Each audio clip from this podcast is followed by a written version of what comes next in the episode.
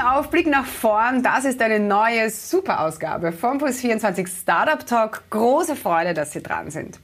Ich darf gleich die sehr lässige Desiree Jonek-Lustig in der Sendung begrüßen. Desiree ist die Mitgründerin von Womentor, eine Social-Business-Plattform, die einen Einfluss auf die Gleichstellung der Geschlechter erzielen will. Und ich freue mich sehr, dieses so wichtige Thema heute aufs Tableau zu bringen. Los geht's. Damit herzlich willkommen Desiree Jonek. Lustig, die Geschäftsführerin von Womentor. Hallo Desiree, ich freue mich. Hallo, vielen Dank für die Einladung. Ja, voll gerne. Ähm, Desiree, Womentor äh, ist eine Mentoring-Plattform für Frauen. Auf eurer Seite heißt es mit dem Ziel, mehr Selbstbestimmung und Teilhabe, Sichtbarkeit von Frauen zu schaffen. So, das schreit nach einem Knackpunkt, sowas zu gründen. Erzähl mal, gab's da was? Ja, den gab es tatsächlich. Die Geschichte erzähle ich eigentlich immer wieder sehr gern, weil sie so plakativ ist. Äh, und zwar war das 2018, da habe ich ähm, bei meinem ehemaligen Arbeitgeber, einer norwegischen Medienfirma, da habe ich eine Strategie-Taskforce interimistisch geleitet. Da ging es um das Thema Autostrategie. Und da waren zehn Personen in dieser Taskforce äh, mit drin und eine davon war eben ich. Und ich war tatsächlich erstens die jüngste und zweitens die einzige Frau. Und das hat sich über die ganzen Meetings hinweg so durchgezogen und das hat sich nicht gut angefühlt. Ich war die ganze Zeit verunsichert, gedacht, ah, ich bin irgendwie nicht so gut wie die anderen. Und dann gab es einen Moment, und das ist sehr ungewöhnlich für mich, weil eigentlich bin ich sehr selbstbewusst, ähm, würde ich sagen. Und dann gab es einen Moment, wo diese, dieses Team wachsen sollte. Und was dann passiert ist, ist, dass jeder dieser äh, Männer äh, einen anderen Mann vorgeschlagen hat, der dazukommen sollte ins Team. Und ich habe mich dann so umgeschaut und war so, okay, krass, seht ihr eigentlich nicht, was da gerade passiert? Seht ihr nicht dieses Ungleichgewicht? Und ja, leider, sie haben es tatsächlich nicht gesehen. Und das war eigentlich der, dieser Knackpunkt, der Schlüsselmoment, wo ich dann gemerkt habe, ja, wenn ich jetzt nichts sage, wenn ich hier nichts tue, dann wird sich nichts ändern. Dann werden äh, niemals diese anderen tollen Frauen aus dem Unternehmen hier mit im Meeting sitzen. Ja, und so habe ich dann angefangen, äh, die Frauen mit äh, ins Boot zu holen. Ja, sehr gut, super. Ähm, es ist ja echt krass, mittlerweile gehört es ja so ein bisschen zum guten Ton, dass sich Unternehmen extrem pro Frauen aussprechen. Also ich habe so das Gefühl, Feminismus ist, äh, ist ein bisschen sexy geworden. Ähm, dann gibt es ja so äh, lustige Kampagnen zum Teil in Unternehmen. Äh, wo stellst dir denn da zum Teil tatsächlich die Haare auf? Stichwort Femwashing. Mhm. Ja, das ist ein sehr gutes Stichwort. Äh, Gibt es viele spannende Kampagnen. Die Frage ist eher, wo stellt es mir eigentlich nicht die Haare auf, bei welchen Kampagnen?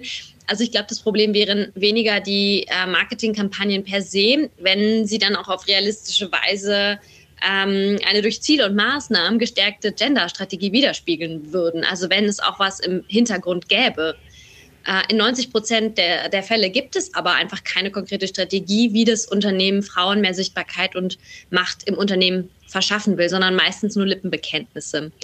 Und dazu haben wir gemeinsam mit Deloitte Anfang des Jahres im März eine Umfrage gemacht äh, in Österreich, bei der wir uns eigentlich auch genauer die Auswirkungen der, der Covid-Krise auf die Gleichstellung in Österreichs Unternehmen angeschaut haben.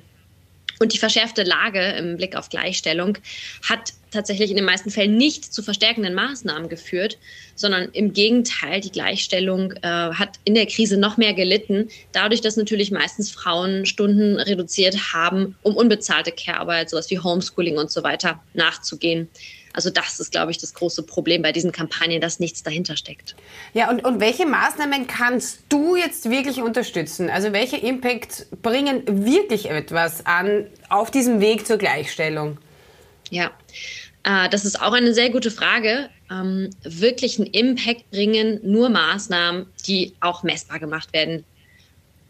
Das heißt, Step 0 ist es eigentlich, ähm, Gleichstellung zum Management-Thema zu machen. Also es ist sollte nicht nur ein Thema sein, was man einer Person im HR umhängt, sondern es braucht wirklich einen guten Strategieprozess, so wie das jedes gute Unternehmen auch tut, um seine finanziellen Kennzahlen zu erreichen. Das heißt, ich muss meine Lücken und Probleme identifizieren und messen.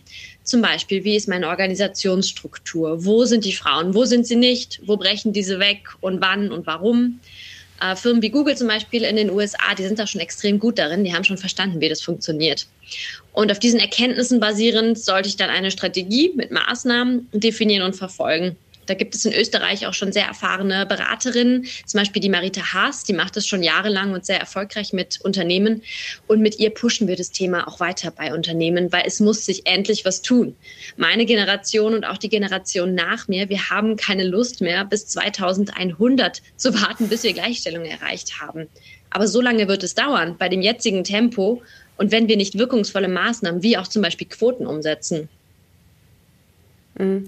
Äh, ich finde sehr bezeichnend, weil du hast in einem Blogartikel geschrieben, dass du natürlich immer wieder angefragt wirst von Unternehmen, von Veranstaltungen und so weiter, ähm, dort zu sprechen, also als Speakerin oder äh, Artikel zu publizieren und das Ganze aber for free. Ähm, mhm. Also da hat es mir echt den Magen auch umgedreht, weil ich mir denke, was läuft da falsch? Was, was, haben, was ist da nicht verstanden worden? Ja, ja, das ist auch ein sehr gutes Thema. Ich glaube, das sind zwei Sachen, die oft schief laufen. Das eine ist ähm, Fragen für unbezahlte Arbeit, die auch oft von, von Frauen äh, entrichtet wird. Oder oft wird ja auch von der Gesellschaft sozusagen erwartet, die Gesellschaft erwartet von Frauen, ähm, dass wir Gutes tun, dass wir uns einsetzen für andere und das eben auch auf seine, eine sehr bodenständige, bescheidene Art und Weise und dass, dass man dafür auch kein Geld verlangen kann. Das ist natürlich ein, ein ganz ähm, gefährliches äh, Muster, äh, was man im unternehmerischen Kontext oder ich als Unternehmerin natürlich auch nicht äh, bieten kann und auch nicht machen will. Also die Bezahlung ist mal das eine. Und das andere, ja, ähm, was auch oft angefragt wird, sind dann so äh, Frauennetzwerke. Ähm, da Gastvorträge zu machen. Und das ist eigentlich auch eine, ja, eine Maßnahme, die in meinen Augen sehr, sehr wenig Impact hat. Du meinst dieses Women-Only-Dings? Äh, ja. Warum findest du das nicht gut? Genau, ja, Women Only äh, ist auch so eine Sache, die sich jetzt, also du hast eben schon gesagt, ja, äh, Feminismus ist jetzt sexy ähm, und das ist auch super. Ähm, man muss halt immer schauen, okay, was steckt wirklich drin und wie wirkungsvoll sind die Sachen. Zum Beispiel, was wir jetzt stark sehen, diese Vernetzungstreffen für Frauen im Unternehmen. Ganz ehrlich, das finde ich äh, in einem Unternehmen ein Vernetzungstreffen nur für Frauen, finde ich sehr wenig zielführend im Hinblick, Hinblick auf Gleichstellung im Unternehmenskontext. Also wenn ein Unternehmen uns dann zum Beispiel stolz erzählt, dass sie ein eigenes ähm, Frauennetzwerk haben und das dann auch die einzige Maßnahme ist, die sie nennen können, dann ist das für mich ein Fall von Femwashing. Warum? Weil die Gleichstellung der Geschlechter uns alle angeht. Und in 92 Prozent der österreichischen Unternehmen sind die Verantwortlichen in der Geschäftsführung sind nun mal Männer. Und wenn die nicht dabei sind bei solchen Vernetzungstreffen äh, unter Frauen, wie sollen sie dann die Probleme von Frauen und auch von Minderheiten im Unternehmen mitbekommen? Wie, wie sollen sie dann überhaupt darauf reagieren und strategische Maßnahmen setzen? Also im unternehmensinternen Kontext macht es für mich einfach wenig Sinn, Mitarbeitende nach Gender zum Beispiel zu trennen oder nach anderen Dimensionen, weil das kann nicht zu Durchmischung und Diversity führen im Endeffekt. Ja, aber das muss doch, muss doch auch den CEOs klar sein, ne? den männlichen. Also, äh, oder? Ja, ja, deswegen, deswegen, arbeiten wir auch so stark daran. Also das eine Thema, was wir natürlich ganz stark machen mit Momento ist Bewusstseinsbildung und auch mit äh, allen anderen, die im, in dem Bereich beratend tätig sind und sich für das Thema einsetzen. Man muss halt nach wie vor aufklären über das Thema, über die Problematik ähm, und dann gleichzeitig auch Maßnahmen setzen. Also wir haben so eine doppelte Arbeit. Und ich hoffe, dass, ähm, dass sich jetzt langsam etwas tut. Deswegen machen wir ja auch gewisse strategische Maßnahmen wie unsere äh, Umfrage gemeinsam mit Deloitte, ähm, um da auch medienwirksam zu sein und auch die, die Leute wachzurütteln und äh, die Geschäftsführung wachzurütteln, weil wenn das weiter so geht, dann werden sie auch keine Talente mehr anziehen, weil wie gesagt, wenn ich mich wieder anstellen lassen müsste, ich würde nicht in einem Unternehmen arbeiten, wo die Führungsregel 100 oder 80 oder 90 Prozent männlich ist. Das würde ich nicht mehr tun. Mhm. Äh, sprechen wir noch über die österreichische Startup-Szene, die ja langsam aber sicher sehr brodelt. Ähm, wie geht es denn den Gründerinnen im Land? Wo liegen da die Herausforderungen? Mhm. Ja, das ist auch eine gute Frage. Die würde ich gerne ein bisschen differenziert ähm, beantworten und zwar im Hinblick auf äh, Impact-Gründung oder Social Business, Social Entrepreneurship, wo Mentor versteht sich auch als Social Business.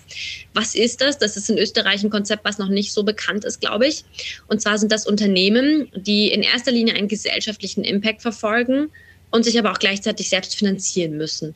Das heißt, Social Entrepreneurs haben wirklich besonders große Herausforderungen. Also es geht eben einerseits darum, die Finanzierung zu sichern, aufzustellen, aber auch den eigenen sozialen, ökologischen Impact, in unserem Fall bezogen auf Gleichstellung der Geschlechter zum Beispiel, den zu verfolgen und auch zu messen.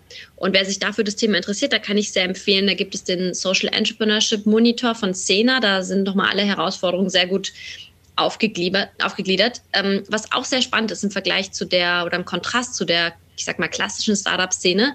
In der Social-Business-Szene haben wir eigentlich Geschlechterparität erreicht. Also 50 Prozent der Gründungen werden, äh, sind von Frauen gemacht. Und diese Unternehmerinnen, die Social Entrepreneurs, die haben eigentlich doppelte Herausforderungen, was die Finanzierung angeht. Nämlich einmal generell als Social Entrepreneur Gelder aufzustellen für mein Social Business und dann auch noch als Frau. Und das ist wirklich doppelt problematisch. Weil Warum ist das so? Ja, Social Entrepreneurs lösen die wichtigsten Herausforderungen unserer Zeit und zur Frage wahrscheinlich, warum ist es als Frau so schwierig, Gelder aufzustellen? Na, genau, ja. Mhm. Ähm, ja, es ist nun mal auch so, wenn man sich anschaut, wer gibt denn Geld, wer ist auf der Geldgeberseite auch in der Investorenlandschaft, sind es vorwiegend Männer. Also ich glaube, es sind acht Prozent der Partner in Venture Capital Firmen zum Beispiel ähm, sind nur Frauen.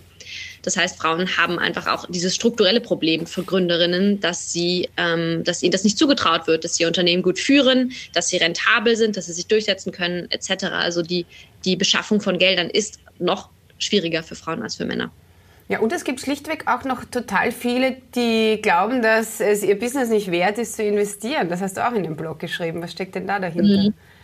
Ja, das ist, glaube ich, ähm, eines der Mindset-Probleme, wo wir auch ansetzen. Ähm, Sie sagen, einerseits glauben die Frauen oft selbst nicht genug an ihre Ideen oder denken, ich bin nicht gut genug, mein Business ist nicht gut genug, es ist nicht förderwürdig. Ähm, und da muss man natürlich auch ansetzen und das Mindset dahingehend ändern, dass man, äh, dass man da das Selbstvertrauen pusht und sagt, dein Business ist gut, dein Business ist sehr gut und es ist förderwürdig. Also auch da das Selbstvertrauen noch zu pushen, ist auch oft ein Thema, ja. Mhm. Frauen haben keine Ahnung vom Business. Ist das nach wie vor noch verankert in den Köpfen?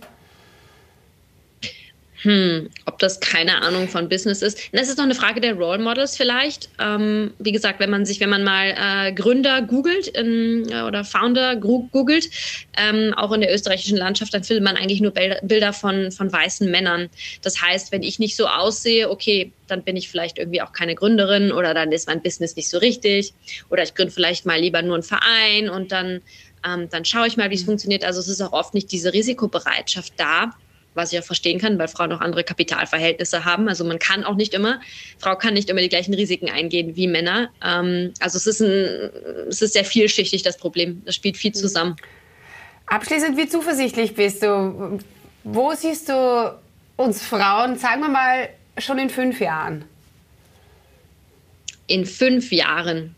Ja, also in fünf Jahren ähm, hoffe ich, dass einmal das Thema Social Business mehr äh, Awareness in Österreich bekommen hat und dass auch die Gründerinnen in dem Impact-Bereich ähm, genauso viel Gelder aufstellen und zur Verfügung bekommen wie Männer.